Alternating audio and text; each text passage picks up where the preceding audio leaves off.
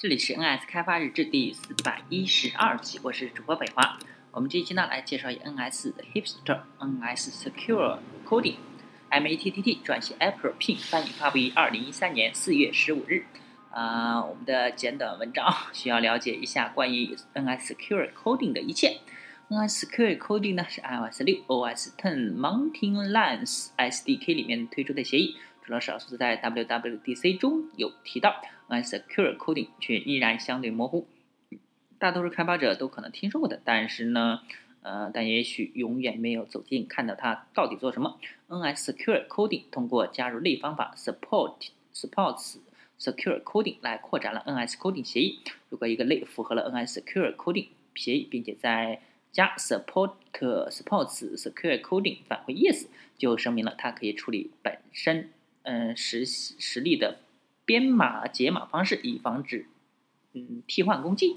具体来说呢，符合 NS Secure Coding 的协议，并重写了 init with code 的类，应该使用 decode object of class 冒号 for key mouse，而不是 decode object for key 冒号。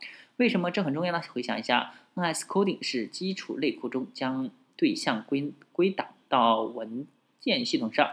啊，或复制到另一个地址空间的一种方式。如果 decode object for key 啊，用于把对象解解码成实际的对象啊，就不能保证创建的对象是预期的结果。如果该表示已损坏，具体来说呢，在改变目标类，并且因因此指定初始化方法的时候，应用程序嗯将会面临构造未知对象的风险。啊，无论是恶意或者是偶然的编码错误，都有可能导致严重的问题。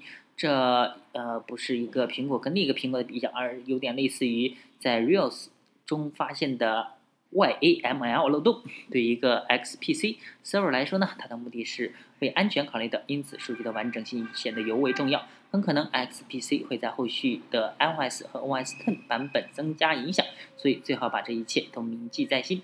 总之呢，NS Secure Coding 通过建立关系给补上这个漏洞做最佳实践。啊，现在呢，呃。对，呃，要对一个对象进行解码，需要该类提前被声明，而一个标准的安全的 init with code 冒号实现可能需要一个检查，比如说 if light ob object 等于 decode 点 decode object for key key as 问号 sum of class，那一个符合 NS secure coding 协议的类应该使用就是 light object 等于 decode 点 decode object of class sum class 点 self for key。嗯，key as some some class，有时候呢一点点 API 的变化就会使所有事情都千差万别。所以呢，呃，现在你知道什么是 NS Secure Coding 了？也许不是今天，也许不是明天，但总有一天你可能需要实现 NS Secure Coding。而当那一天到来的时候，你就会做好准备。各位保重。那我们这一期呢就到此为止了。啊，大家可以关注新浪微博、微信公众号、推推推的账号，FSDVRG 可以看一下博客 iOS D V R G 点 com。拜拜。